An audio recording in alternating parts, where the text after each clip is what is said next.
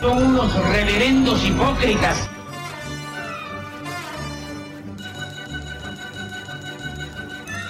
¿Por qué no suben a la tribuna a responderme si son tan hombrecitos?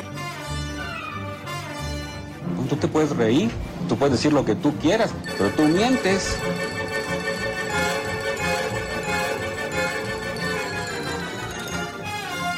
Tienen vergüenza! ¡No tienen cara! Cállate, chachalaca. Bienvenidos a Política Nacional. Disculpe si nuestras netas se le estrellan en la jeta. Y por favor, sea serio. Hola a todos, soy Oscar Chavira dando comienzo a Política Nacional, radiotutorios.com. Gracias por estar de nueva cuenta, es viernes 8 de la noche. De la noche, pues es un decir, ¿no? Porque aquí en Guadalajara todavía están los últimos rayos del sol en horario de verano. Es este, ¿qué? Ya estamos en mayo, ¿no? Ah, pinche calorón, hijo de la chingada.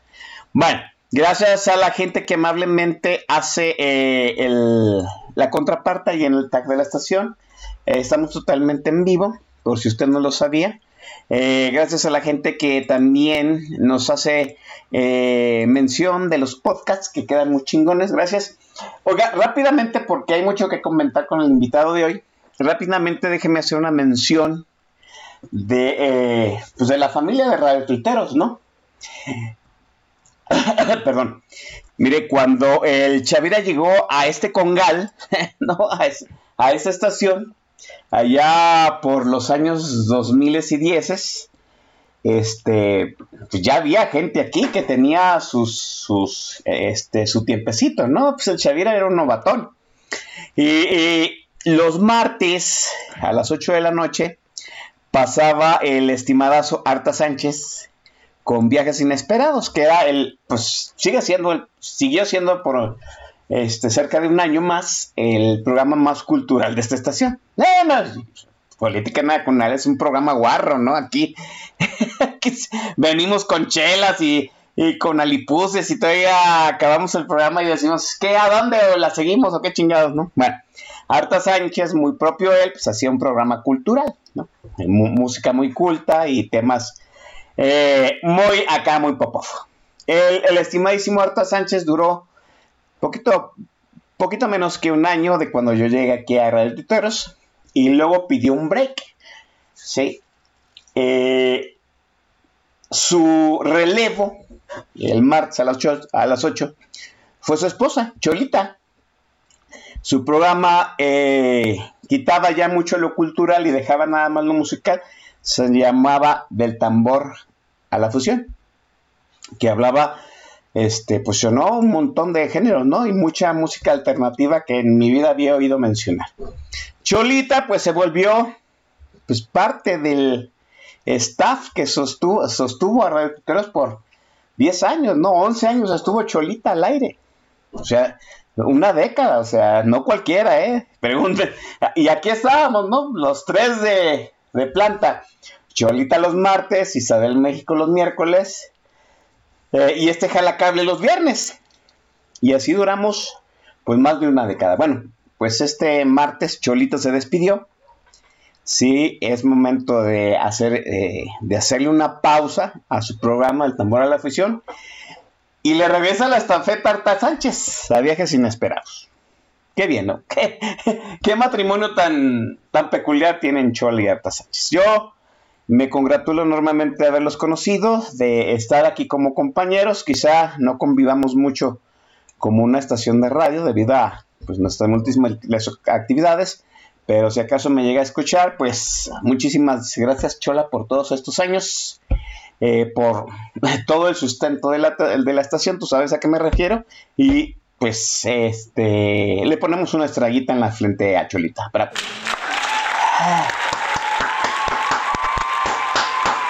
Chola, chola, chola, chola, chola. Qué, qué ¿no? Así es que ya lo sabe, el martes retorna Arta Sánchez a Viajes Inesperados a las 8 de la noche aquí en radiotuiteros.com y Isabel México el punto sobre la I, los miércoles también a las 8 de la noche.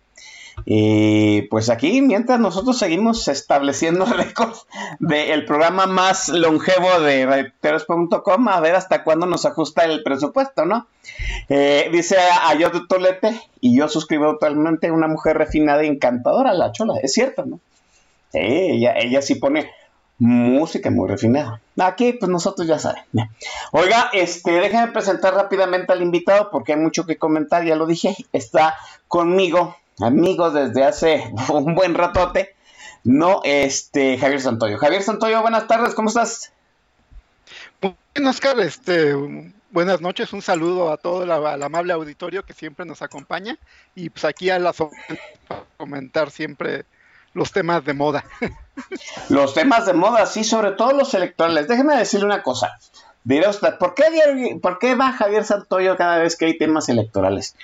Porque este, eh, creo, que Javier Santoy y su servidor empezamos a interactuar un poquito más, digo, porque ya nos seguíamos de, pues igual, ¿no? Casi desde el 2010, ¿no? Que llegamos a, Twitter. Pero se hizo más, sí, se hizo más evidente la interactuación entre Javier Santoy y su servidor cuando este Gonzalo eh, Ibarra y la queridísima Leta, Alexandra, se implantaron allá fuera del Senado en, este, en reforma, en el paseo de la reforma hicieron la, el plantón de reforma política ya. Uf, de eso, les, de eso les estoy hablando hace una década, ¿no? ¿Cuánto, ¿Cuándo fue la reforma política ya? ¿Sí? ¿2012? ¿11? De hecho, pero nos plantamos ahí en el 11. En el 2011.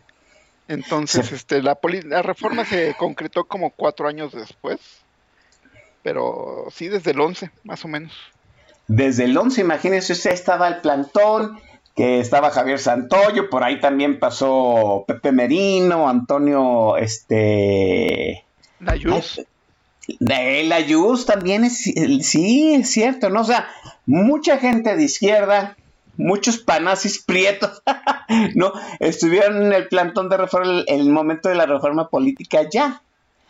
Y, creo que esa es una de las veces en que yo he sentido que se, que se presionó a los legisladores, ¿no? A cada uno de sus legisladores. se fue por ahí varios a dormir con nosotros. Imagínense, la tía Tatis iba a acampar porque quería reforma política ya. Mire, ¿qué planteaba reforma política? Yo me acuerdo mucho de una situación, además, obviamente, el hecho de que hubiera candidaturas este, independientes el hecho de que se pudiera reelegir a los legisladores. Sí. ¿Y, por, qué, por, qué, la reelección de legisladores?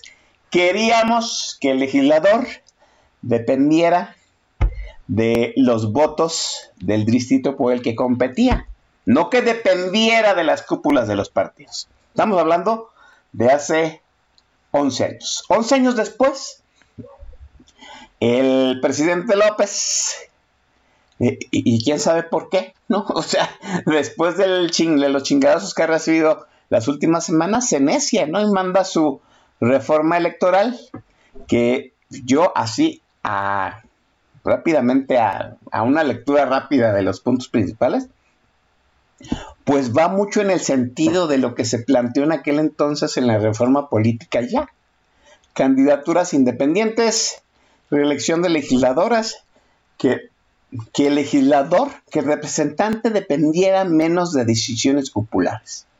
Y yo, salvo lo que tú me comentas inicialmente, Javier, yo veo esta propuesta del presidente, pues que quiere que los que quiere de entrada este, apoderarse del INE, destruirlo de la forma en la que no conocemos, en la forma que se fue moldeando, y dos, o sea, yo, yo, muchos dicen, es que hay que proteger el INE. Sí, muchachos, pero creo que esta propuesta plantea muchísimas cosas más allá del INE, ¿no? Entre ellas, sí, que los, eh, que los candidatos dependan más de las cúpulas de sus partidos y no de las cúpulas de los partidos estatales, de las cúpulas de los partidos nacionales. ¿Cuál, cuál es tu perspectiva inicial de esta reforma, Javier?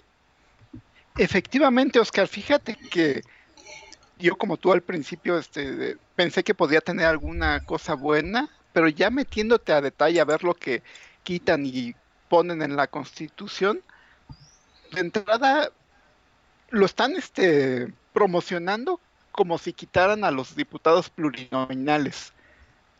Nada más.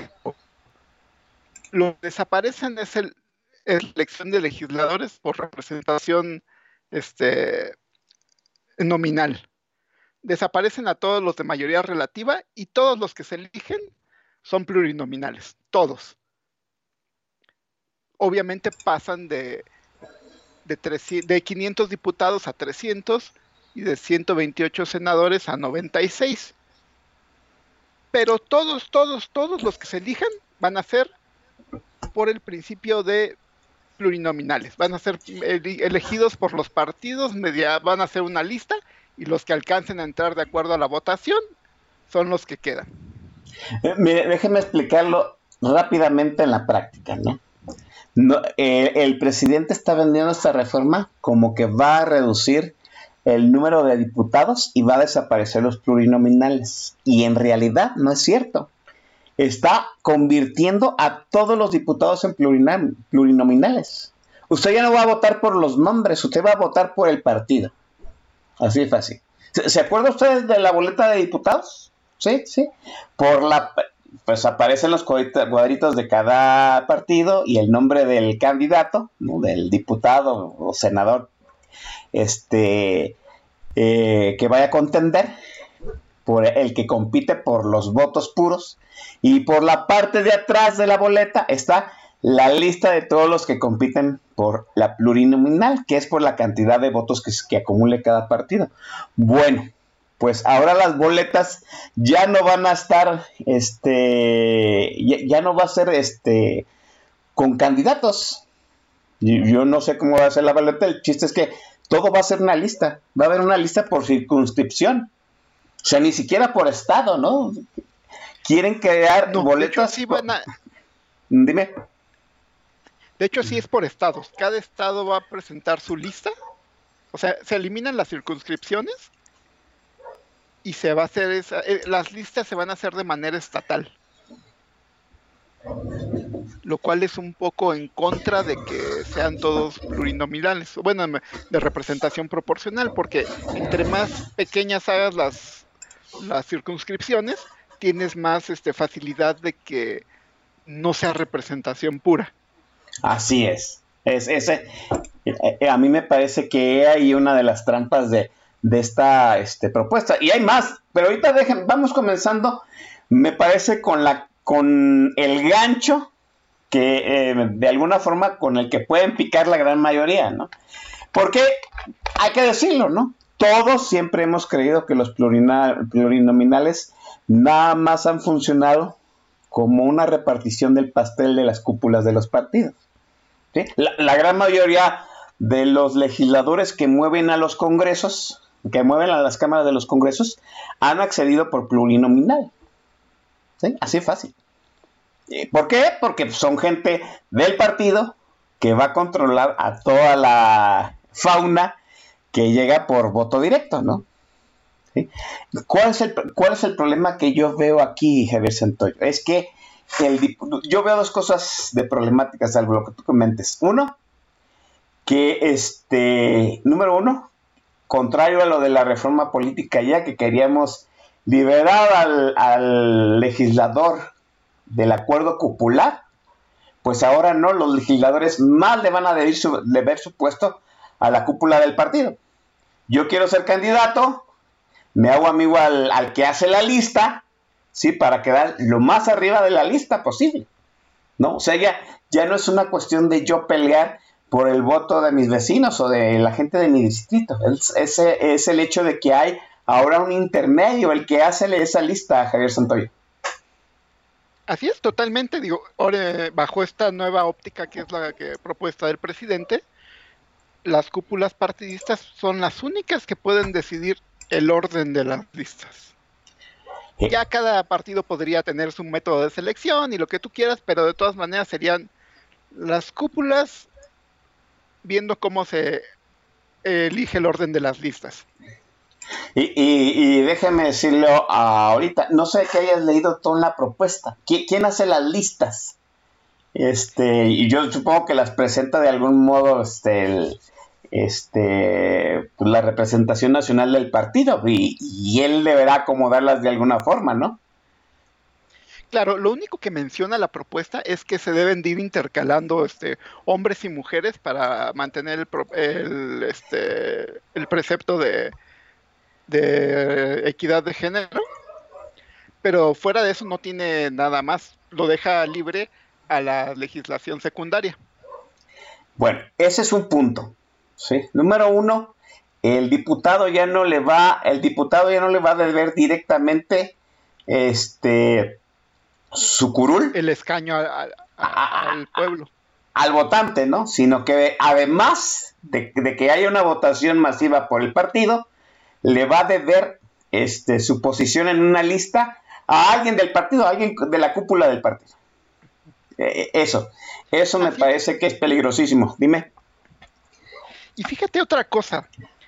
Hace ratito precisamente mencionabas este, lo de las candidaturas independientes y esta propuesta no las elimina, pero las amalgama.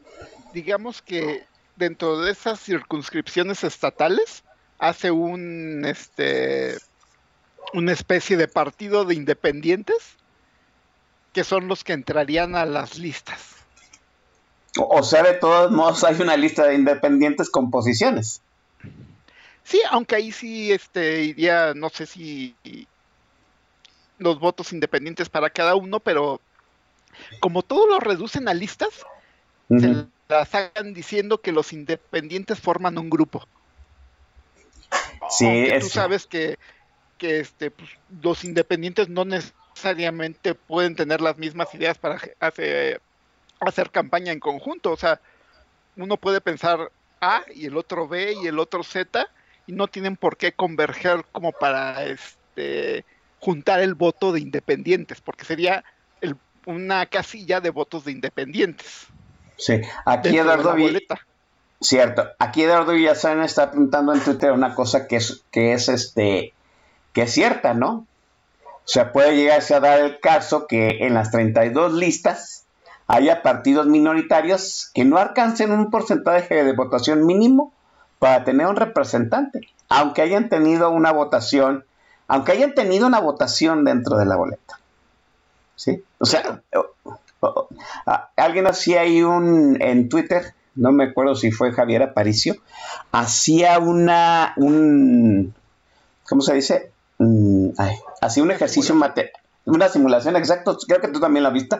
Hacía una simulación de cómo habría quedado el Congreso, ¿sí? Si la si se aplicara este principio de listas con, las, con los resultados de la elección intermedia. ¿Sabe usted qué sacó Javier Aparicio? Obviamente es, es- es una simulación, ¿no? Que PRI, que el Morena, PAN y PRI, ¿sí? sumarían más este, legisladores, más diputados. Obviamente Claro, por los eso es, remanentes. por los remanentes, así es. Y eso conllevaría ¿sí? a que el resto, el Verde Ecologista, el Partido del Trabajo, Movimiento Ciudadano, tuvieran menos diputados. ¿Qué quiere decir? Esto es reducir las minorías, Javier Santoyo. Así es, y otra cosa que no se ha mencionado mucho y que sí hay que tener muy en cuenta es que esta reforma, aparte de hacer este movimiento en el ámbito federal, lo impone también a nivel estatales y municipales. O sea, ya de, entrada reduce el número de diputados en los congresos estatales, reduce el número de regidores a una fórmula que tienen por ahí, que este, ya variará de cada estado a cada estado, pero por ejemplo en el caso de la Ciudad de México, que es el único que, que revisé así a detalle, la ley pone un máximo de 45 diputados en el, en el Congreso local y la Ciudad de México tiene 66, por, por así decirlo, hoy. Entonces también ahí implican reducciones importantes tanto de regidores en los municipios como de legisladores locales. Yo veo aquí, y me- qué bueno que empezamos por este punto, Javier, porque a mí me parece que este es el gancho en donde se puede este, agarrar la mayoría de la población. Pero ah, hay que decirlo, ¿no? O sea, es cierto, cuando se habla de diputados y de senadores, este, sale la voz interna de la visa y le dice que chinguen a su madre todos y corten la cabeza a la mitad, ¿no? O sea, metafóricamente hablando, no me vayan a cancelar. No, o, sí, o sea, sí queremos que nos cueste. Mire, no nos cuesta menos porque al fin y al cabo este gobierno ha despilfarrado más dinero en otras cosas más pueriles, ¿sí? Pero sí queremos que haya menos holgazanes durmiéndose en las curules. A mí me parece una, una, una zanahoria para que se enganche con la reforma, pero la reforma es regresiva. Mire usted, yo le voy a comentar, en los años, a finales de los años 70, y ahí está el Master El Shack, que me podrá certificar si acaso me equivoco, sí, se inventaron los diputados eh, plurinominales, ¿sí? Eh, gracias a una eh, reforma electoral promovida por el PRI, por su dirigente Reyes Heroles en aquel entonces, dijo, pues vamos le dando chance al PAN de que tenga presencia porque pues tiene voz, ¿no? O sea, tiene, hay gente que lo sigue. Y así, en la primera legislatura, el PAN tenía cinco diputados. O sea, cinco diputados y todos los demás eran priistas. Llegamos a un punto en que la Cámara ya no ha tenido una... Bueno, la Cámara de Morena, la anterior, fue la última que tuvo una mayoría calificada desde el doctor Cedillo. ¿Por qué? Porque desde el doctor, doctor Cedillo no había habido no había habido la cantidad suficiente para que un partido tuviera tal fuerza. O sea, había habido división de poderes real. Eso nos trajo más, este, más ruido, más discusiones, eh, fue más difícil ponerse de acuerdo, pero me parece que de alguna u otra forma fue más democrático el asunto, ¿no, Javier? Así es, y fíjate que eh, hay otra cosa que, digo, ahorita este, lo, estaba yo hilando en lo que tú estabas hablando, eh, otra parte que, este, que es importante ya verlo en el contexto nacional y cómo se están dando las cosas aún fuera de lo electoral, lo que esta reforma viene a sumar es quitarle poder a los estados, porque desaparecen los institutos electorales estatales, desaparecen los tribunales electorales estatales, y si te pones a pensar, bueno, esta, este gobierno ya le quitó la seguridad a los estados.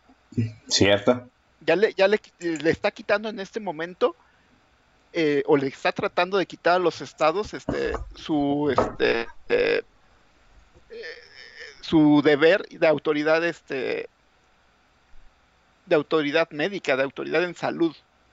Todo lo está queriendo centralizar. Entonces pues si te das cuenta le está quitando todo, todo a los estados. Para qué pues para darles para empezar menos dinero.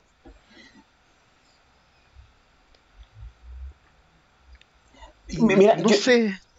Mira, yo lo, yo, o sea, a mí me gustaría que alguien que supiera de presupuestos, de verdad, se metiera una clavada a fondo para ver cuánto nos ahorraríamos con esta, con esta propuesta. Yo, yo, yo, yo no sé de números de presupuesto, este, no, no es mi área, no es mi expertise, ¿no? Pero sí le puedo decir que, a la cifra le puede parecer estratosférica, pero comparándolo con otros derroches, no creo que sea tanto. Así Yo sí te digo, por ejemplo, que el tren Maya o la refinería se lleva de corbata todo lo que te puedas ahorrar en esta reforma en seis años. Sí, no, sí. Así, tranquilamente. Alguien, alguien sacó una comparación, ¿no? O sea, Pemex pierde en un mes eh, el presupuesto de 5 o 7 INES, ¿no? O sea, nos estamos quejando de que el INE nos sale carísimo, pero Pemex llegó a perder 7 presupuestos del Instituto Nacional Electoral en un mes, ¿no? Ese es el punto. A mí me parece que es una zanahoria para que usted enganche la víscera y diga, sí, hay que reducir los plurinominales. Yo, no creo que esta sea la forma. Entregué, haciéndolos todos plurinominales, no Quizás sí reducir los plurinominales como están ahorita. Sí, o sea, o sea 300 por voto directo y 200 plurinominales. Pues, alguien dijo, no, pues de entrada los plurinominales a la mitad. No me parece tan descabellado. Siempre y cuando los plurinominales no, no, lo manejaran los partidos, sino que tú votaras aparte por los plurinominales. ¿sí? En, algún debate, creo que, creo que lo llegamos a comentar en aquella reforma política, Javier Santoya, ¿no? que hubiera una lista de plurinominales, pero fuera del manoseo de los partidos, Javier. Sí, hay, en algunos países se manejan las listas de plurinominales este, abiertas. Eso quiere decir que tú aparte de poner tu voto, tú puedes escoger al, de las listas una, dos o tres personas que son las que a ti te interesan. Pero eso no está abierto a este, en esta reforma. Y de hecho, ayer escuchaba a Pablo Gómez mintiendo Sí. descaradamente respecto a esto, porque él decía que sí se podían escoger los plurinominales. Ya este, metiéndote a ver la reforma, te das cuenta de que no es el caso. Aquí hemos, este, en política nacional hemos ponderado mucho la tesis del maestro Don Vix, que ha sido avalada por pues, pues, todo- casi todas las voces que han pasado aquí de, análisis, por Macario, Schettino, por este Pablo Magluf, por Fernando Durac, el hecho de que, de, de que se tenía que empezar a reorganizar el país desde lo local. De hecho, si ustedes lo, si ustedes están ahí oyéndome y si lleva- llevaron el durísimo debate del año pasado con respecto a qué teníamos que hacer en la elección intermedia, pues muchos hicieron su, su apuesta a partir de lo local en, en una coalición de que se pudiera lo que, que votar por el diputado de oposición este que tuviera ventaja para ver si se consolidaba un bloque opositor. La apuesta parece haber funcionado, ¿no? Con este sistema va a ser más difícil apostar desde lo local, este Javier. Sí, y fíjate que ayer que estaba analizando a fondo esta, esta reforma, también lo que veía, aparte de, que, de lo que tú mencionas de destruir esa construcción local, es que al dejarle todo el, el peso de decisión a los partidos y al no ser campañas personales, algo que se destruye es la creación de liderazgos a nivel este, locales. Es cierto, sí, muy cierto. Entonces, ¿por qué lo están haciendo? Pues porque el que tiene mucho arrastre así nada más por su puro nombre es López Obrador. Él que quiere pues, que nadie resalte. A él lo que le importa es nada más decir, eh, va este, este, este, porque yo soy el que los arropo a todos. Y no, Sí. no hay, no hay crecimiento de cuadros. O sea, bajo este tipo de, este esquema de reforma, no puede haber este líderes que convenzan a la gente porque no van a hacer campañas personales desde un inicio. Fíjate qué buen punto estás diciendo, tienes totalmente la razón. Va va a ser más difícil que emerjan, digo, por mencionarlos, yo, que, yo sé que no son los mejores ejemplos, ¿no? Este, los alfaros, eh, los muchachos, los, los candidatos de TikTok, ¿no? El Cuauhtémoc, Cuauhtémoc, eh, Blanco, ¿no? O sea, el que salió de un liderazgo estatal. Así es. Ah, va a ser más difícil que emerja un Kumamoto, ¿no? Yo sé que, yo sé que la gran mayoría de los que están ahí ahorita escuchando me recuerdan al, al eh, primer candidato independiente que tuvo los reflectores nacionales, ¿no? Pedrito Kumamoto. Mire, ¿qué tan a 10 años después de esa reforma política ya en donde se planteó que hubiera candidaturas independientes, qué tan, qué tan grave ha sido el retroceso en cuestiones este, democráticas que Pedro Kumamoto ya mejor se hizo su partido. ¿Y por qué? Pues porque comprendió el hecho de que sin partido este, no hay paraíso, ¿no? Algo por el estilo. Sin Este- no hay candidaturas. Ahora, déjenme decirle, bueno, yo ya dije, ¿no? Cada quien es una cuestión de pensar. Reducir los plurinominales, sí, pero no de esta forma. Porque en realidad no lo estás reduciendo, estás eliminando los candidatos que se eligen por voto directo. O sea, todos. Ni, ni siquiera es gradual la propuesta. Tú, este, Javier Santoya. Por eso, eh, fíjate que a nivel nacional, yo los que he escuchado comentando la, la reforma, muchos mencionan que este, que de hecho ni siquiera deberíamos dedicarle tanta atención porque esta reforma está muerta. Y yo coincido en parte con ellos, no tanto porque esté muerta por per se, sino porque, bueno, no tanto por los temas que trae, sino porque yo considero que la, la, este, la oposición no puede darle ya el beneficio de la duda a Morena de decir, ok, te voy a pasar esta, estas reformas, supongamos que hay dos o tres que sean agradables dentro de esta, que te, te voy a quitar los candados este, constitucionales. Y te voy a decir por qué. Porque en las leyes secundarias Morena va a hacer lo que se le pegue la gana. Exacto, porque las secundarias no necesitan mayoría calificada. Ya tuvimos el ejemplo de la Guardia Nacional bajo un mando no militar. ¿Qué hicieron? Metieron mando militar. Así es. Sí, sí, sí. Totalmente de acuerdo contigo. Se quitó el candado para hacer la revocación de mandato. En Sí. las leyes este, secundarias lo hicieron una revocación. Así es. Sí, sí, sí. Mire, eh, esto que está comentando Javier Santoyo es muy importante. Yo sé que muchos tienen la teoría, la tesis de que no deberíamos estar comentando el proceso de la reforma electoral. Yo lo hago, yo hago este ejercicio por dos cosas. Número uno, para que usted se lleve una síntesis y si hay alguien de su entorno que le pregunte, oye tú tuitero que son los más este, aferrados a lo político, ¿por qué no debemos de apoyar la reforma del presidente? Pues se lleve con usted argumentos. Eso es uno.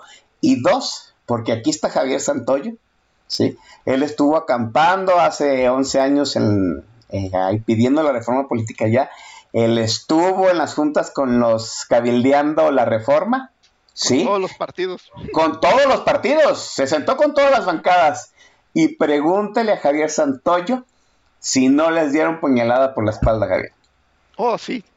Digo, un ejemplo clásico que yo siempre pongo es que el Partido Verde, el vanagloriado Partido Verde que siempre se junta con el que le conviene, en algún momento nos firmaron a nombre del partido, o sea, su el líder de la bancada nos firmó que iban a apoyar nuestra reforma y dos días después se alinearon al PRI y votaron en contra. Yo, yo nada más les digo, sí, que, que oponerse a una reforma eléctrica va, porque los partidos políticos pues no sacan ningún beneficio económico, político, social de una reforma eléctrica. Esto es otra cosa. Esto es algo Ah, que afecta a los partidos. Y, y me- imagínese en su, elucubre en su cabecita el hecho de que le digan a Lito, a Marco Cortés, a Dante Delgado, ¿sí? ¿Sabes qué? Con esta reforma, tú, vas- tú eh, presidente del partido, tu gente cupular, va a poder elegir, ¿sí? Así nada más por dedazo, como dice Julio Figilia, va a poder elegir quién es candidato y quién no, y en qué posición van en la lista. O sea, es tentador, ¿no? Ve, vea usted cómo está el presidente, vea usted cómo está el presidente mandando, poniendo el sedazo para la, para, para los jefes de los partidos y para el público, ¿no? Al público le dice, vamos a quitar los plurinominales, cuando no es verdad. Sí, va a volverlos a todos plurinominales, lo que va a reducir es el número de legisladores. Y a la gente que maneja las cúpulas de los partidos les dice, ahora tú vas a poder elegir a todos tus diputados, no vas a, no, no vas a tener que depender de comités estatales, de comités municipales. La lista va a salir de aquí de la presidencia nacional y tú sabrás a quién pones. Eh, o sea, no va a ser tan fácil decir que no a algo. No, no va a ser tan fácil decir, no, deséchela toda, Javier Santoy. Aunque por otro lado, Oscar, algo que sí trae esta reforma, en contra de que todos los partidos se van a oponer, es que eh, desaparece el financiamiento ordinario para los partidos. Ah, deje- déjenme dejar este aquí el tema porque se va a poner muy chingón la siguiente posición porque, carajo, ¿no? Hasta yo digo, sí, dejen de mantener esa pinche bola de inútiles, ¿no? El tema del financiamiento, ¿no? Ahí es donde verdaderamente está el meollo de la destrucción de, eh, de, de la democracia local de los partidos. Pero lo vamos a comentar después porque vamos a dar paso al playlist de Javier Santoyo que hoy, debo decirlo, lo avalo totalmente. De principio a fin. Javier Santoyo, venga, el micro es tuyo. Hola, este, bueno, pues este, el día de hoy andaba un poquito emo y haciendo un poquito de memoria, este, no recuerdo que haya habido un playlist, este, como este anteriormente, no recuerdo haber escuchado alguna canción de The Cure y este, en esta ocasión el playlist viene conformado exclusivamente por The Cure y comenzamos con Love Song.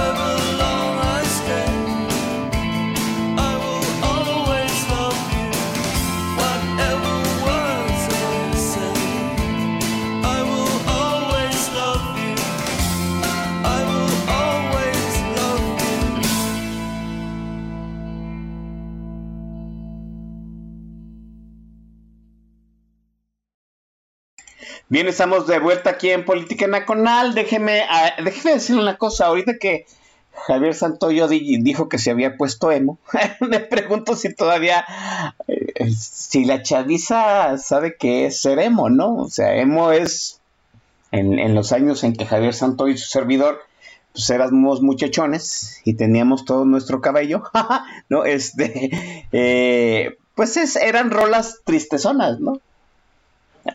Antes, pues yo creo que decía uno, ay, pues lo más triste que he escuchado es The Cure, ¿no? Ahora, ¿no? Después llegó Nirvana, llegaron este más cosas y no, pues ahorita The Cure se siente hasta festivo, ¿no? Llegamos a cosas un poquito más deprimentes conforme este pues, avanzó la generación. Déjeme saludar a la gente que está ahí en el tag de la estación. Está el Master El Shah, ¿no? Recordando el hecho sí de la reforma este eh, de la reforma ele- electoral de Reyes Heroles. Di- dice el Master Shah, ¿no? Regresamos a la era de las patadas bajo la mesa entre correligionarios que eh, funcionaban institucionalmente. Así es, ¿no? E- Esta reforma, sí, este, hace eh, de, algún la- de algún modo fortalece a los partidos grandes para que haya más disciplina. Si eres un si eres un miembro disciplinado del partido, pues es obvio que el partido te recompensa con pues una candidatura en la lista, ¿no? Y estar más arriba de la lista. Ese es el problema, ¿no? En, lugar de darle, de darle más libertad a los diputados, de que su sobrevivencia en el Congreso dependa este, de, del electorado, ¿no? Ahora quieren que dependa que haya un intermediario, que es el que lo va a apuntar en la lista, ¿no? Nada más déjenme darle un dato rápidamente, ¿no? En, en, eh, de la anterior legislatura a la, que a la que está actualmente y elegimos en junio del año pasado, eh, poquito más del 70% de los diputados de Morena, ¿sí? Consiguió la reelección. ¿Qué quiere decir? Que 70, el el 70, po- más o menos el 70% de los diputados de Morena, que creo que son 200, el 70% son como 140, ¿sí? 140 diputados están entendiendo que no necesitan a Mario Delgado, no se necesitan a Citlali Hernández para conseguirse su curul. Necesitan volver a convencer al electorado para que vuelvan a votar por ellos. Esa es la regresión a la que nos estamos enfrentando.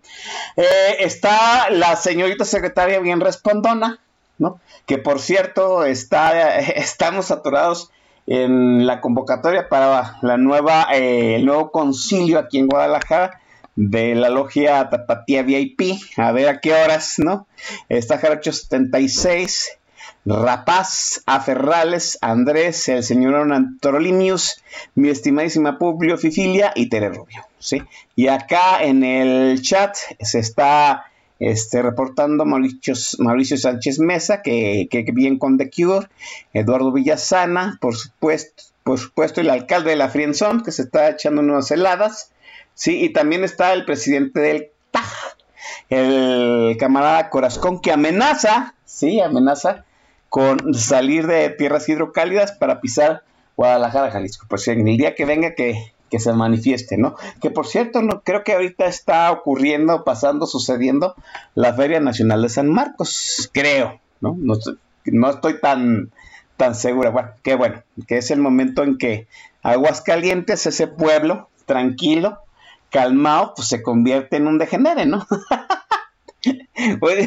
Siempre me han dicho que la Feria Nacional de San Marcos pues, es el degenere total, que vaya, y nunca se me ha hecho conocer Aguascalientes en tiempos de, de feria. Bueno, nomás he ido dos veces a Aguascalientes y pues en aquellos tiempos sí era un, un gran pueblote, ¿no? Estábamos hablando acerca de este los presupuestos, ¿no? A ver, Antonio, men menciónales aquí al público cuál es la trampa de los dineros de los partidos en esta reforma. Sí, Oscar, este, como bien decía antes de que nos fuéramos al corte, esta reforma proviene eliminar el, totalmente el presupuesto ordinario de los partidos. ¿Qué es el presupuesto ordinario? El presupuesto ordinario es con lo que todos los partidos rentan sus instalaciones con lo que les pagan a todo su personal administrativo, las secretarias, este, los mensajeros, este, sus asesores, etcétera. Y este, y eso quiere decir que fuerza de alguna manera a los partidos a conseguir ese, ese dinero de alguna otra forma si quieren mantener instituciones, por, por así decirlo, y, si quieren tener, seguir este, trabajando de forma regular de, de alguna manera. Pero, como bien comentas, tiene, tiene una trampa. Al momento también de que le elimina ese presupuesto, se quieren ver guapos y duplicarlo en los años que hay elecciones. O, sea, mire, lo que está proponiendo el presidente es quitarles e- el chivo del día a día, por decirlo de alguna forma llena, ¿no? El chivo del día a día. Sí, yo sé que eh, habrá jóvenes que no entienden el, el léxico chaburroco del chivo diario, ¿no? Sí, el chivo diario es lo que en otros tiempos el esposo le entregaba a la señora de la casa el día a día para que pues pudiéramos comer, calzar y todo lo que todo lo que se hace, todos los gastos diarios, ¿no? La caja chica, por decirlo de alguna forma. Le, le quita a los partidos el gasto diario, pero en año electoral les duplica los presupuestos que han venido manejando en los últimos años. O sea, eh, o sea, hace más enfático, Javier Santoyo, el año de Hidalgo, ¿no? Este es año de Hidalgo, a manos llenas dense. Como te mencionaba ahorita en, eh, durante el corte, este, pues las, dádivas y la compra de voluntades nunca se hace con dinero propio, Oh, digo, con dinero este, propio, sí. Sí. M- Mire, ¿sabe usted qué sucede? A mí, yo no, vamos, cuando estuve leyendo la propuesta, yo dice, pues, ¿cuál es la intención del presidente? Cuando llegué a esta parte de los montos, lo entendí completamente. ¿Sabe usted, sí, qué parte de los partidos sufre cuando le quitan los montos del día a día? ¿Usted cree que va a sufrir, sufrir la dirigencia nacional? No. Los gastos del partido del día a día son los comités estatales y los comités municipales. ¿Qué quiere decir? Que si usted le quita el gasto del día a día a los partidos, a los partidos, sí, Los pues ya se- los desmantelas municipal y estatalmente, así de fácil, ¿no? O sea, eh, eh, o sea, partidos eh, cupulares como el PRI, como Morena, sí, como el Verde Ecologista, van a salir beneficiados porque al fin y al cabo ellos, en cierto sentido, este, se consiguen el día de, día de otra forma, sí, sus, y sus este, instalaciones municipales y estatales, pues a mí yo siempre creo que son mera este, como mera careta, ¿no? Aquí me parece, Javier Santoyo, tu mejor opinión, que el que sufre es el PAN, ¿no? Porque, permítame decirlo, ¿no? El PAN, es el atalache del día a día son los comités estatales y municipales, eh, Javier. No, pero no solo eso, Oscar, sino que pierden todos menos Morena. ¿Por qué? Porque las redes terrestres de eh, Morena las tienen en los servidores de la nación, instaladitas en el gobierno y cobrando. Sí, va- van a desmantelar eh, el movimiento los- territorial del PRI, Todos los ¿sí? equipos de tierra de los demás partidos los condenas a desaparecer porque no van a tener cómo mantenerlos. Es cierto. E- Eso, mire, número uno va a ser un ahorro, sí. Pero va, volvemos a lo mismo. El punto es debilitar las estructuras municipales y estatales. Imagínese usted que le digan a, a, un presidente del partido, Marco Cortés, ¿sabes qué? De entrada, tú vas a poder elegir a tus diputados y te vamos a quitar eh, las quejas de los comités estatales y municipales porque no va a haber dinero para ellos. O sea, no va a haber comités municipales, no va a haber comités estatales, no va a haber dinero para ma- campañas más que en el año de las campañas, ¿no? Y todo lo va a manejar eh, se- este, la cúpula del partido. No, pues qué chingón, tú, Javier Santo. Sí. Vamos, ni, ni- podemos decir, ni el PRI se había este, atrevido a tanto, ¿no? No, no, y la verdad es que esta reforma quita otros candados que dices si están un poquito de miedo. Por ejemplo, te menciono que con la reducción de, diputados y senadores, también se elimina la cláusula de, de, este, de número de diputados máximo que puede haber, que ahorita está tasada en un 60% del Congreso total. O sea, no puede haber más de 300 diputados de un mismo partido. O sea que sí, cuando, o sea, cuando lo vuelvas, cuando lo vuelves a lista se elimina totalmente, entonces puedes tener zapato lleno totalmente. Sí, sí, sí, o sea, va a ser voto puro y si da 400 de un solo partido, pues la ley no lo va a impedir. No, no va a haber, ahorita hay muchos candados que se han venido puesto a lo largo de, de las reformas electorales, precisamente y que funcionaron en su momento para contener la maquinaria electoral del PRI, Javier Santoy. Así es, totalmente. Esas cláusulas fueron diseñadas específicamente para que el PRI no pudiera tener supermayorías aplastantes. ¿Sabe por qué se inventaron esos candados? Y yo sé que la gran mayoría de la gente que está ahí tiene más de 40, lo sabe, lo reconoce.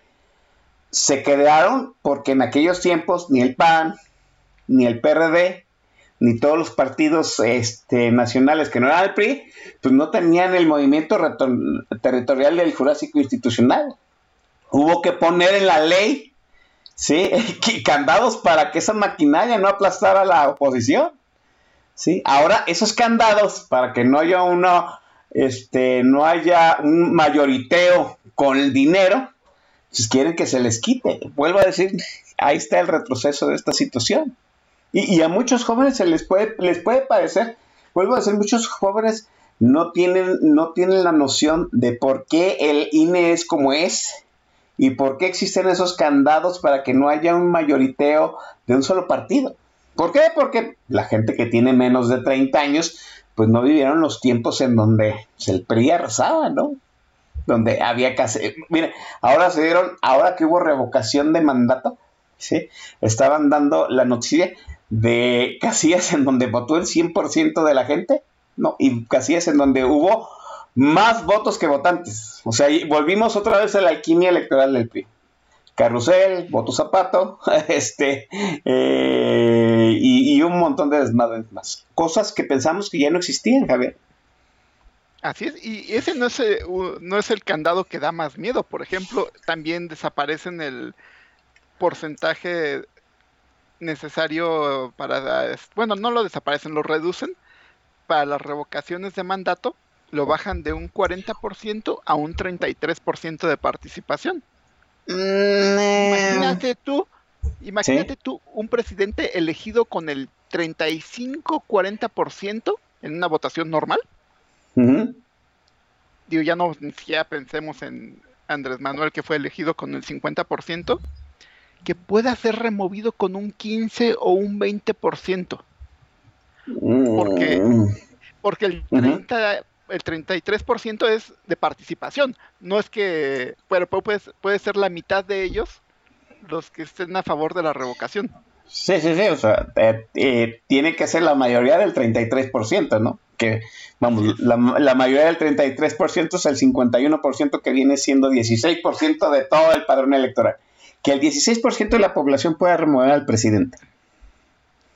Así es, y, y vamos, que eso está hecho para quitar e incomodar al que, al que no te ah. guste. O sea, se están preparando para, si llegamos a perder, pues incomodar al que viene, ¿no? Totalmente. Que mira, miren, déjenme decirlo rápidamente, yo no estoy tan en contra de la revocación. Me parece hasta sano que exista. Lo que me parece que no está... yo sí estoy en contra. Fíjate, yo no estoy en contra, en contra del ejercicio, estoy en contra del mecanismo para elegir al que sigue. Eso sí, no, no me parece que esté bien planteado, no me parece que esté bien definido, no me, no me parece que esté estructurado para, vamos, para sostener este políticamente al, al, país mientras se vuelve a rellenar ese vacío que se dejó con la revocación. Eso, eso es lo que a mí me asusta. No me asusta que se quite, no me asusta, me asusta que se quiten las condiciones que, se, que está establecido ahorita en la ley. Que es, ah, pues el Congreso que se ponga de acuerdo, puta, pues que para que el Congreso se ponga de acuerdo caigan peras, ¿no? Eh, Entonces déjeme decirlo así. Eh, Déjeme decirlo así. Le quita a los comités municipales y estatales el control de los, este, de los, de la elección de los candidatos. Porque ahora la lista va a ser a nivel estatal. ¿Sí? Y yo obviamente ordenadas de la cúpula del partido. Y para darle la madre a los comités estatales y municipales, pues les vamos a quitar el dinero del día a día. Según yo tengo entendido, no sé si tú lo sepas, Javier Santoyo, los partidos políticos pueden vivir de, bueno, pueden per- percibir, ¿no? Este, aportaciones de particulares, pero hasta cierto porcentaje del monto, ¿no? ¿E- ¿Eso se quita de la nueva propuesta? Se quita, me parece que lo que se quita es el porcentaje de... No, no, no es cierto, no se quita el, por- el, el- el tope de aportación, no se quita. Pero lo que sí te quita es que, por ejemplo, tú, Oscar, no puedes decir, ah, a mí me cae bien este candidato a este a candidato independiente y le quiero dar mil pesos. Pero también me cae bien los de Movimiento Ciudadano y también les quiero dar mil pesos. Eso te lo prohíbe. Nada más o puedes sea- apoyar, puedes apoyar nada más a una opción. o sea, no te da libertad de, ay, voy a poner todos mis huevos en canastas diferentes. Tienes que ponerlos todos en una canasta. Así es. No, pues no. Sí, sí vamos entendiendo por dónde va el asunto. Es, mire, el, la gran ventaja que tuvimos en la forma en que se armó democrática, que mm, se, se estructuró toda la democracia de este país en los últimos 20 años del siglo pasado y en lo que llevamos de este nuevo siglo, fue el que la democracia no dependiera de, dependiera de las menos manos posibles. Que la democracia se tuviera que pasar por muchas manos, por muchos filtros a diferentes niveles, municipal, estatal y, y federal, para que de alguna u otra manera, sí, no hubiera un acuerdo cupular. Esta, esta propuesta lo que hace es debilitar a los municipios, a los estados y devolverle el control de las elecciones a pocas manos. Que, en cierto sentido, si, si Alito Moreno, que ahorita es el que tiene la mejor disciplina partidista, si dijera, no, pues yo soy el único que voy a hacer las, las listas, pues que el presidente nada más este, chantajea a Alito Moreno y ya, ¿no? Ya tiene toda la bancada del PRI para sí. O sea, va a convertir a todos los partidos, va a forzar a todos los partidos a ser como el verde ecologista. ¿no? Que el verde ecologista pues, es un partido que se vende a cualquier postor, pero usted no tiene que convencer a cada legislador. ¿no? Eh, esa manada tiene un jefe, usted se, acuerda, se arregla con el jefe y los demás bailan al son que marcó la ficha, ¿no? Ese es el punto. Entonces, menos, menos manos van a tener el control de los candidatos, van a tener el control del partido completamente. Y ahora vamos al otro lado de la trinchera, ¿no? Que ya controló a los partidos, ahora tiene que controlar el instituto electoral, que es, pues, me parece el colmo de esta, de esta propuesta, ¿no? Vamos a ver qué es lo que quiere hacer con el INE, pero eso será en otro segmento. Mientras vamos a la segunda entrega de Javier Santoy. Muy bien, mi queridísimo Oscar. Este, pues en esta ocasión, como segunda canción de The Cure, tenemos Just Like Heaven. Disfrútenla.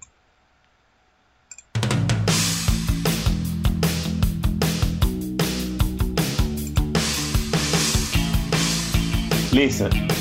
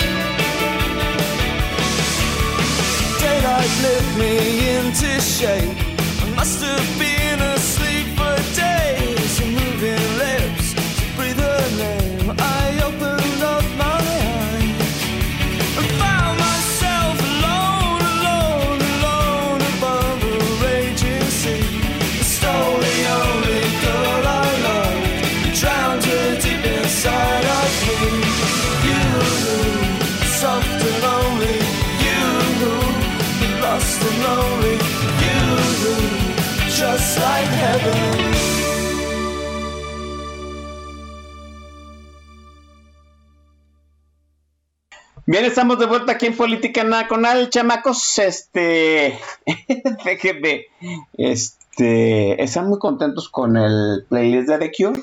Yo, yo, yo por eso decía que lo avalo totalmente. Este, ¿qué cosas est- estoy escuchando ahorita? Mire, ya, ya eh, hablamos acerca de cómo eh, pues la re- reforma electoral que está proponiendo el presidente, ¿no? Dinamita, ¿sí? Las estructuras municipales y estatales de los partidos, centraliza las decisiones de, electorales en las cúpulas de los partidos, ¿sí? Para este, las elecciones o, o todo lo que circunscribe a ellas se decida entre menos manos. Y entre menos manos es más fácil controlar una elección. Porque necesita nada más convencer, chantajear, presionar a menos gente. Eso es uno. Pero lo que le quiere hacer el Instituto Nacional Electoral, eso sí, perdón, no tiene mal. ¿Sí? Javier Santoyo, nada más recítale aquí al apreciable que eh, hacía una síntesis de qué es lo que le quieren hacer al Instituto Nacional Electoral. Bueno, como bien mencionas, el INE es el, órgano que ha concentrado la ira, de, ira del presidente todo lo que va de este sexenio. Y lo que le quiere hacer es simplemente desmantelarlo. Este, empecemos por lo más común, lo más este, conocido que se ha dicho últimamente, que, que quiere reducir el número de consejeros electorales de 11 que hay actualmente a 7. Y no solo los reduce, sino que estos 7 serán electos por voto popular. Un voto popular cuyos candidatos los va a poner el presidente, los va a poner el Congreso y los va a poner este, el Poder Judicial. O sea, volvemos a lo mismo, que, que este, vamos, eh, como digo, que una situación técnica se ponga en manos de, men de menos gentes y de dependa, ahora sí, de voto electoral, qué curioso, ¿no? O sea, a lo que debería ponerle a la, en, al alcance de la gente, que son los diputados y los legisladores, se los quita, pero sí le pone al alcance de la gente el elegir a los consejeros ciudadanos. O sea, eso es muy contrasentido. Ahora vuelvo a decir, vuelvo a decir, y tú y yo lo sabemos, Javier Santoyo, ¿no? O sea, menos consejeros este, en el INE no va a ser al INE más barato. En forma drástica no. Y lo están vendiendo de esa forma, ¿no? Bueno, pero es que ahí te viene una de las otras partes. De, quieren desmantelar las estructuras operativas del INE. Eh, la reforma habla que va a desaparecer todas las direcciones, que tú que conoces un poquito del INE, pues eh, sabes perfectamente que las direcciones este, administrativa profesional de, servicio de carrera que son en el día a día. Sí, mire usted, déjeme decirlo rápidamente y que se entienda perfectamente, ¿no? ¿Sabe usted por qué el Instituto Nacional Electoral es lo que, lo que es el instituto que mejor hemos creado en los últimos 30 años? Porque durante tres décadas se ha acumulado una experiencia en un instituto No, no en los consejeros ciudadanos, ¿eh? Los consejeros ciudadanos duran, este, ahorita duran nueve años y se van. Sí, o sea, de, de José Waldenberg a, Lorenzo Córdoba Vianelo han pasado diferentes presidentes, diferentes consejos y siempre ha funcionado el instituto. ¿Sabe por qué? Porque ciencia cierta, ¿sí? los consejeros nada más están para tomar decisiones eh, con respecto a las circunstancias de, de las elecciones que les toca presidir. Pero la chamba de diario la hace la gente técnica del Instituto Nacional Electoral. O sea que es la gente que tiene ahí décadas trabajando. La que organiza las elecciones, la que divide las circunscripciones, la que manda a hacer el material de las elecciones, la que la gente que sostiene el aparato para que usted pueda tener su credencial elector. La gente que fiscaliza el dinero de los de los este de los partidos, que fiscaliza los tiempos de los partidos. Toda esa gente no se remueve cuando se remueve el consejo. Esa gente se sostiene es la gente que ha hecho su servicio de carrera dentro del Instituto Nacional Electoral y eso es lo que le ha dado prestigio al instituto. Alguien, el presidente quiere vender esta reforma como que el anhelo de la gente es que nos salga más barato y eso no es cierto. El anhelo y que siempre hemos querido es que el Instituto Nacional sea confiable, cueste lo que nos cueste, Javier. Así es, y qué bueno que mencionas ese caso de, de que fiscalizan a los partidos. Esa es una facultad que se le quita al INE con esta reforma Oh, y todas las direcciones que eh, que había mencionado, que todas las direcciones operativas se plantean sustituir por equipos temporales.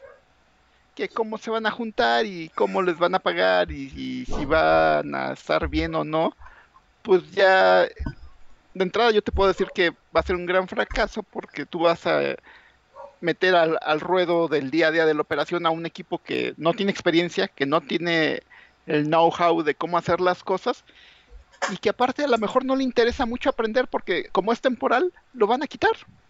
Sí, ¿sabes qué puede llegar a suceder? Nos va a volver a, nos va a suceder lo del sistema de compras y distribución de medicamentos del sector salud. Tal cual. Sí, o sea, ¿por qué, qué- por qué el presidente quitó ese sistema? Porque había corrupción. Yo le doy, yo, y usted puede buscar en mi timeline, yo le di la razón al presidente en, eh, en un debate que tuvo. Es cierto, el sistema de compras de medicamentos, de insumos del sector la TUS, salud, había mucha corrupción. Pero Pero era un sistema, pero funcionaba, ¿no? Mantenía, eh, mantenía el surtido de recetas en 93%. ¿Qué hicieron? Lo quitaron y ahorita el surtido de recetas no va más allá del 40, del 30-40% de la receta. Nos va a pasar de que quitamos. entre un 60 y un 70%. Depende de la zona. ¿Sí? Entre más te alejes de- del centro, de los De centros de Capital. distribución, de ciudad capital, así es, el porcentaje de surtido de las recetas es menor.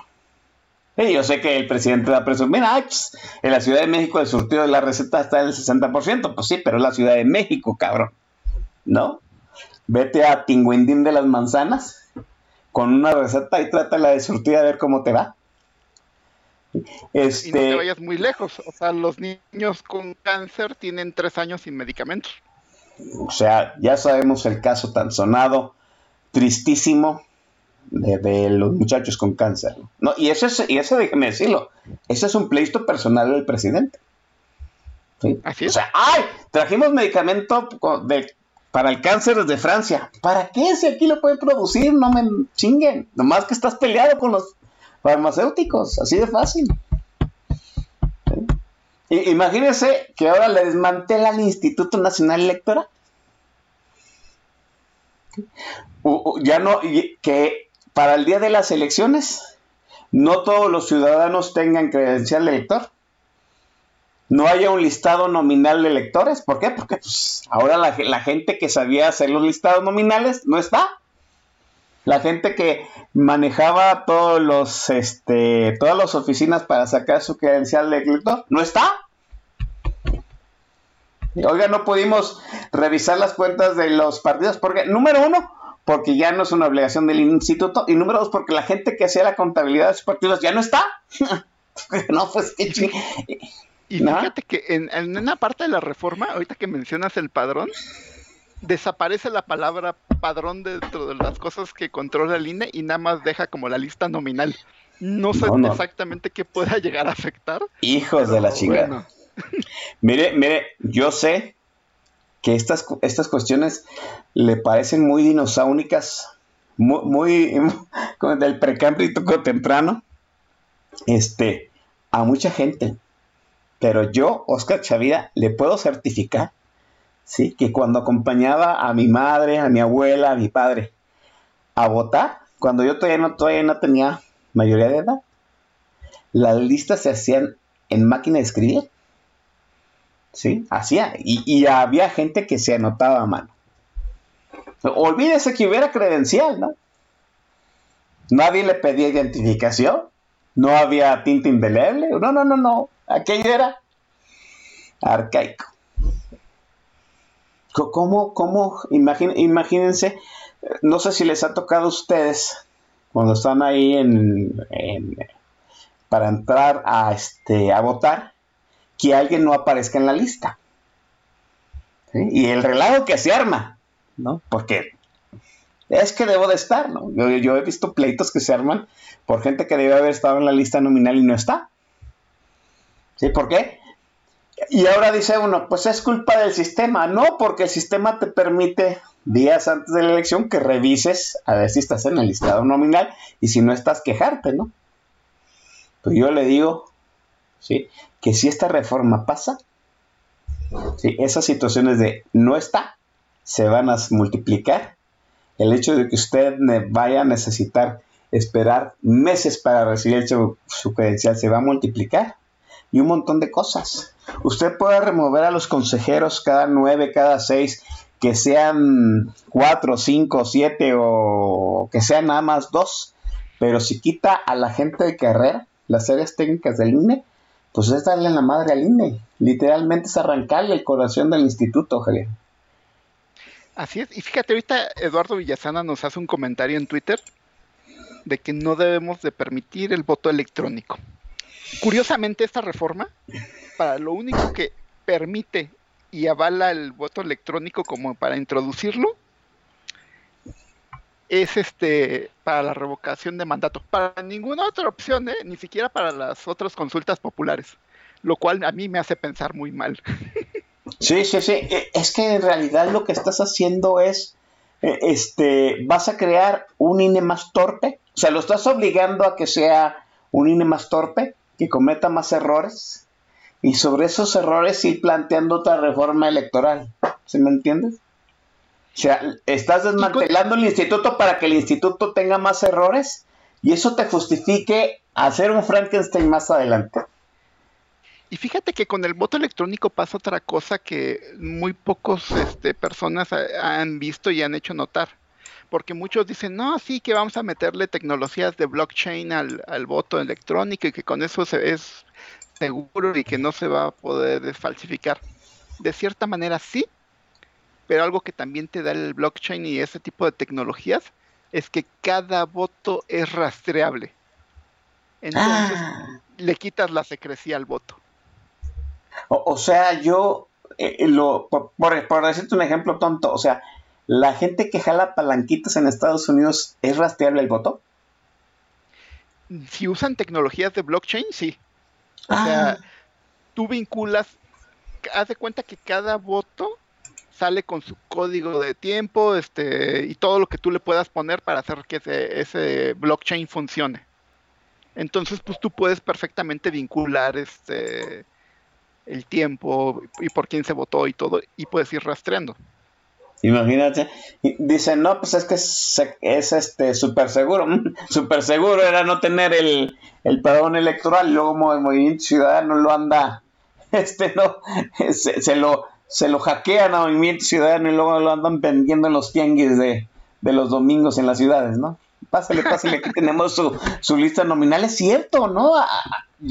No, miren, aquí en Guadalajara corre la leyenda urbana ¿sí? Que un, este, eh, un periodista tapatío, sí consiguió el listado nominal en el baratillo dominical aquí en Guadalajara. Sí, obviamente necesitas conectes, ¿no? Pero lo puedes conseguir.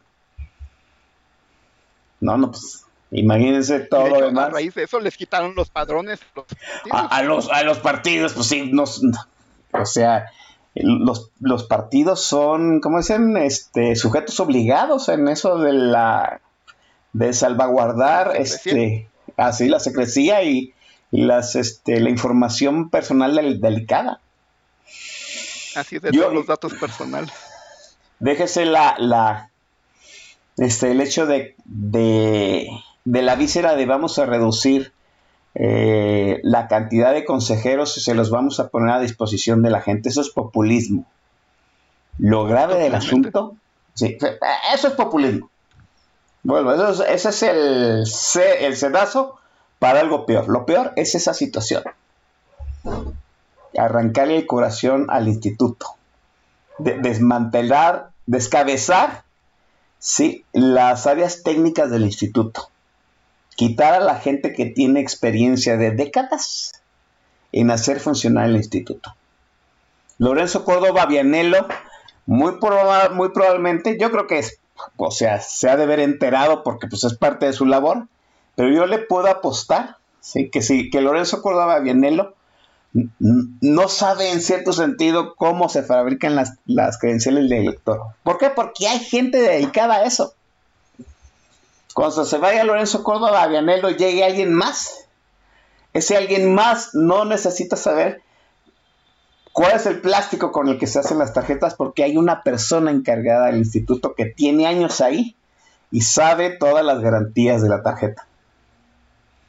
Usted no quiere quitar a Lorenzo Córdoba Vianello, quiere quitar a la gente que sabe hacer las tarjetas de lector, que sabe cómo se hace el padrón, que sabe cómo se mueven los dineros de los partidos, etcétera, etcétera. Es, en, en cierto sentido es volver un inútil al instituto. E- Es, esa me parece la, la peor de las regresiones, este, Javier. Así es. Y, y junto con eso, que es de- debilitar al árbitro, ¿qué es lo que también permite esta reforma? Para empezar, le da más poder al gobierno. ¿Por qué? Al partido que está en el gobierno. ¿Por qué? Porque este le quita los candados para que los gobiernos puedan hacer este y los funcionarios puedan hacer propaganda electoral. Bueno, no necesariamente electoral, pero sí propaganda de gobierno. O, sea, y, y no solo eso, los, les permite incluso comprar tiempos extras para hacer esa propaganda. no, bueno. o, sea, o sea, en cierto sentido, sí hay veda, pero no hay veda electoral. Así es. Y- Bueno, y- hay, hay y- veda, pero se le puede dar la vuelta. Im- imag- imagínate tú, ¿sí? no, no vas a poder fiscalizarlos bien. Y si por andas o por mangas se me va algo dentro de la ley, ¿sí? Para que no me puedas fiscalizar, te voy a desmantelar el Instituto Nacional para que sea torpe en fiscalizar. Y a lo mejor ves que tú ves que tu candidato va mal en el Estado de México. Oye, pues compra tiempos para hacer propaganda este, de gobierno en el Estado de México. Sí, pues sí. Que, que ahorita, to- ahorita recuérdese, ¿no? La distribución de tiempos este, de los partidos es equitativa. No importa si el partido sea grande o chico. Es equitativa. no, no es equitativa, ¿eh? Ah, ¿no? También es proporcional. es algo que no me gusta a mí de cómo se reparte. Tiene una parte proporcional Ah, sí, cierto, sí. y, y tiene una parte este, de acuerdo a la votación.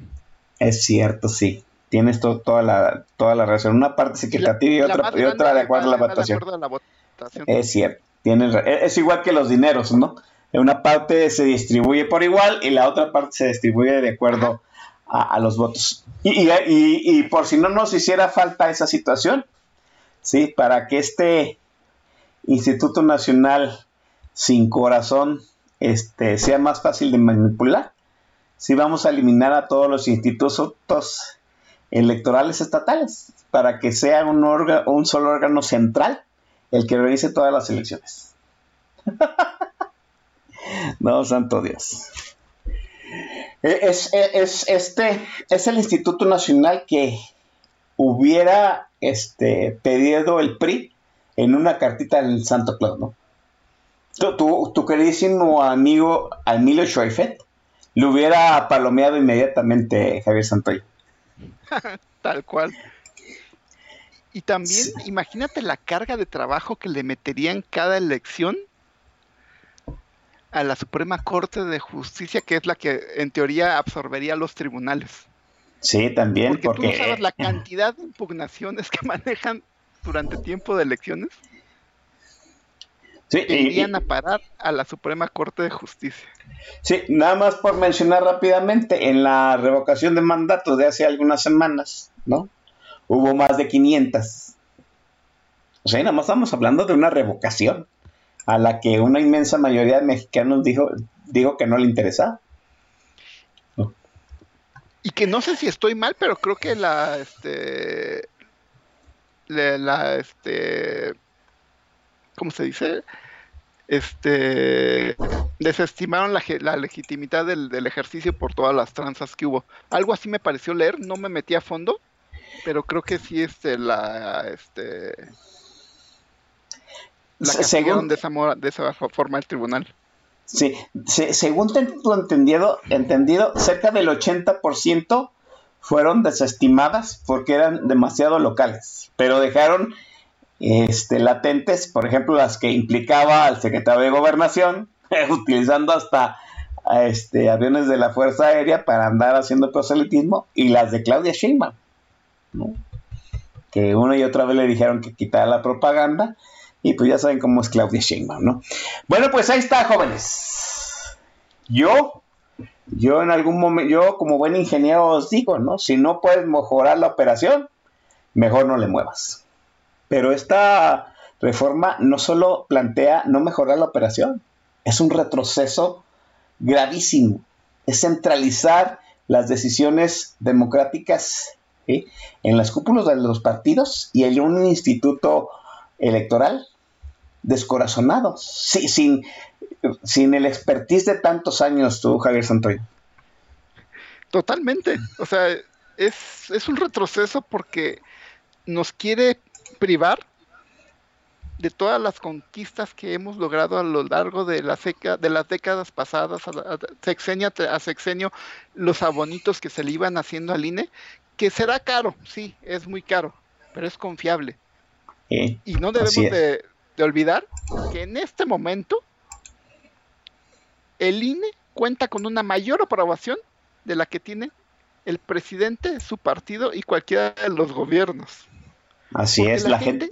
sabe Ajá. que el INE funciona. El INE tiene una labor muy pedagógica que es cuando viene una elección, capacita a miles de personas que son los funcionarios de casilla, que una vez yendo a todos los cursos y una vez pasado todos los, los- la- el día de la votación, el día de los conteos, saben perfectamente que el INE funciona y funciona bien y que es confiable. Sí, así Y es. eso es algo que a toda persona que participa o ha participado en una elección sabe que es confiable y que no le pueden dar ver la cara de tonto diciendo, no, es que el INE es tramposo.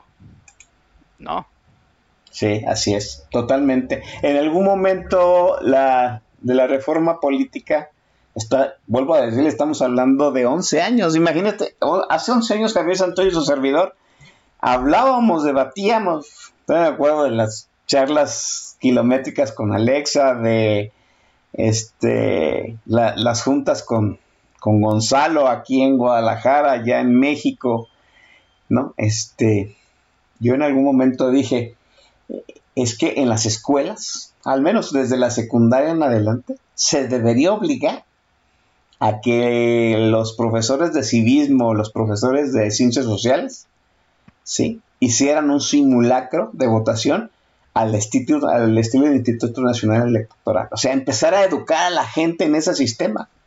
Nunca se, nunca se aprobó, pero es algo que se Fíjate- debería retomar, ¿sí? fíjate ¿Eh? que estaría hasta padre que el INE les, les prestara toda la infraestructura Sí, para ¿no? que su, su, este, sus este, simulacros sean más verídicos, más, Así más- lo es. más cercano a, a lo real posible.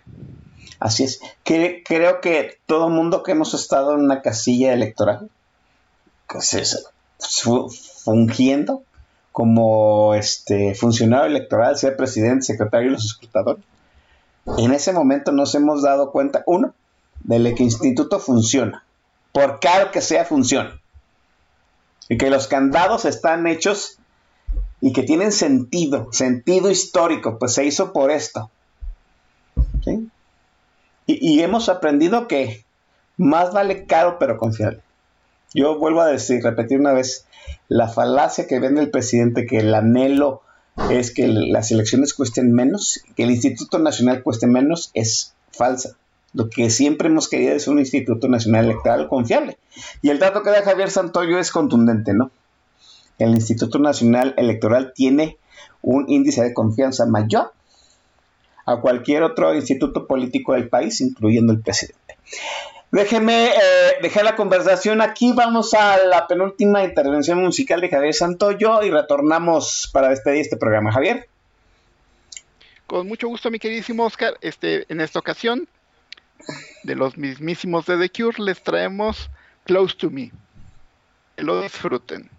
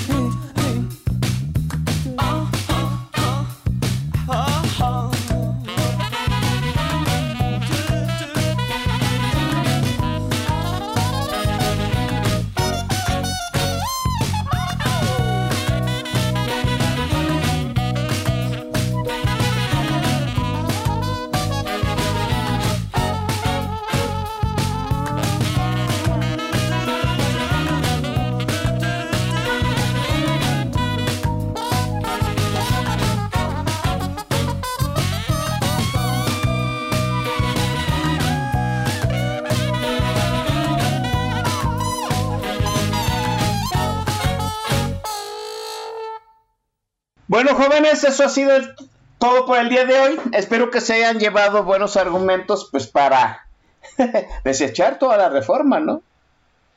Y ya, ya lo pensó bien. Mire, yo le digo una cosa.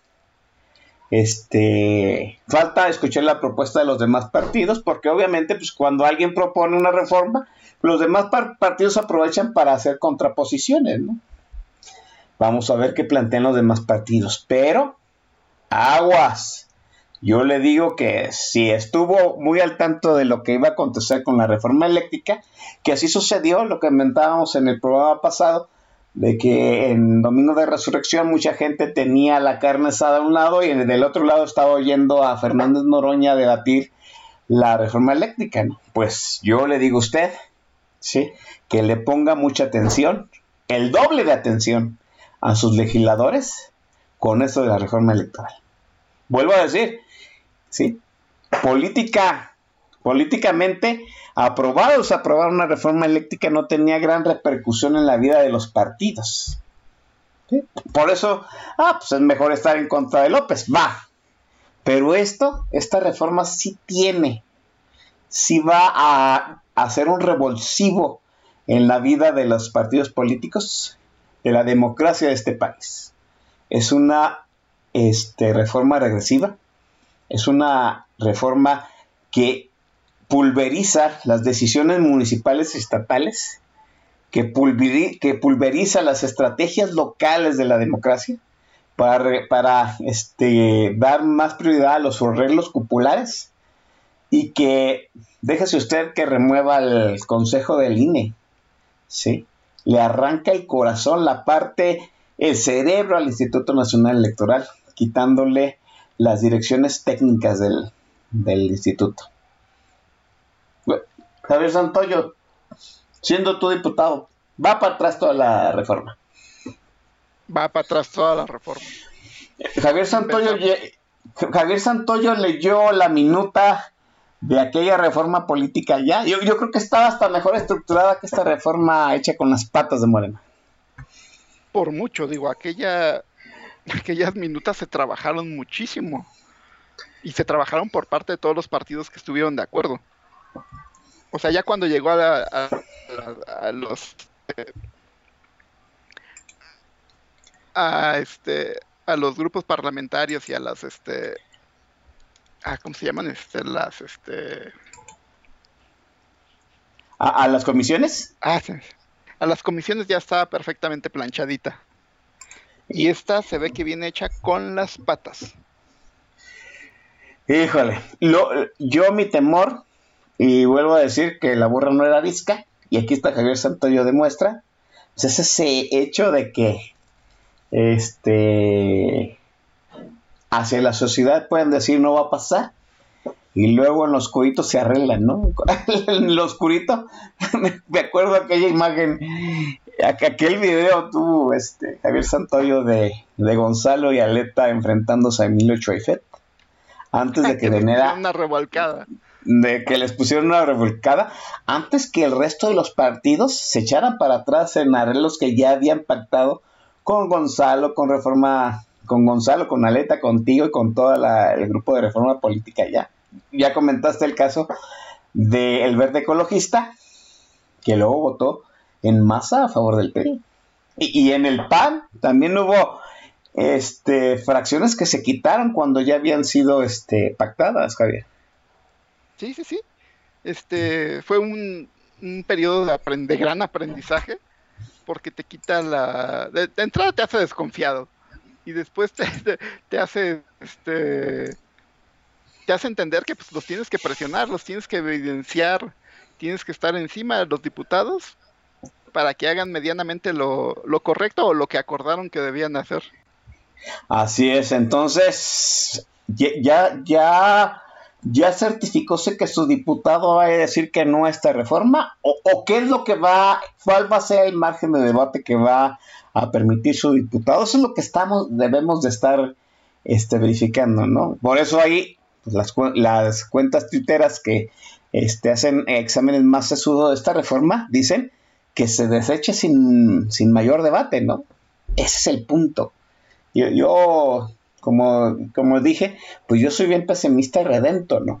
Ese margen de debate de la reforma, híjole, ahí es donde se puede colar el, el demonio. Bueno, pues ya está. Javier Santoyo, amigo, este, siempre ha sido un gusto platicar contigo, Javier, desde, pues, desde los, aquellos ayeres de reforma política, llenos aquí una década después, siguiendo hablando de las de la construcción o destrucción de la democracia de este partido, de este, de este país. Yo te lo agradezco enormemente, Javier. No, al contrario, Oscar, un, un agradecimiento muy grande por haberme invitado a platicar aquí con la audiencia. Así es, estaremos al tanto de lo que vaya a ocurrir en, pues, en, las deliberaciones que van a tener las cámaras acerca de la reforma electoral. Yo les digo de una vez que en, la, en el margen de debate que den los partidos está la trampa, no se vaya a colar el demonio, ¿sí? que dejen la, la puerta entreabierta, que vaya a pasar algo de esta de, esta regresión democrática del país. Así es que hay que estar muy atentos. La semana que entra nos volvemos a escuchar, criaturas. Esto, soy Oscar Chavira, me despido de ustedes. Si no hagan dagas, pórtense bien y vamos a la última rola del playlist de Javier Santoyo.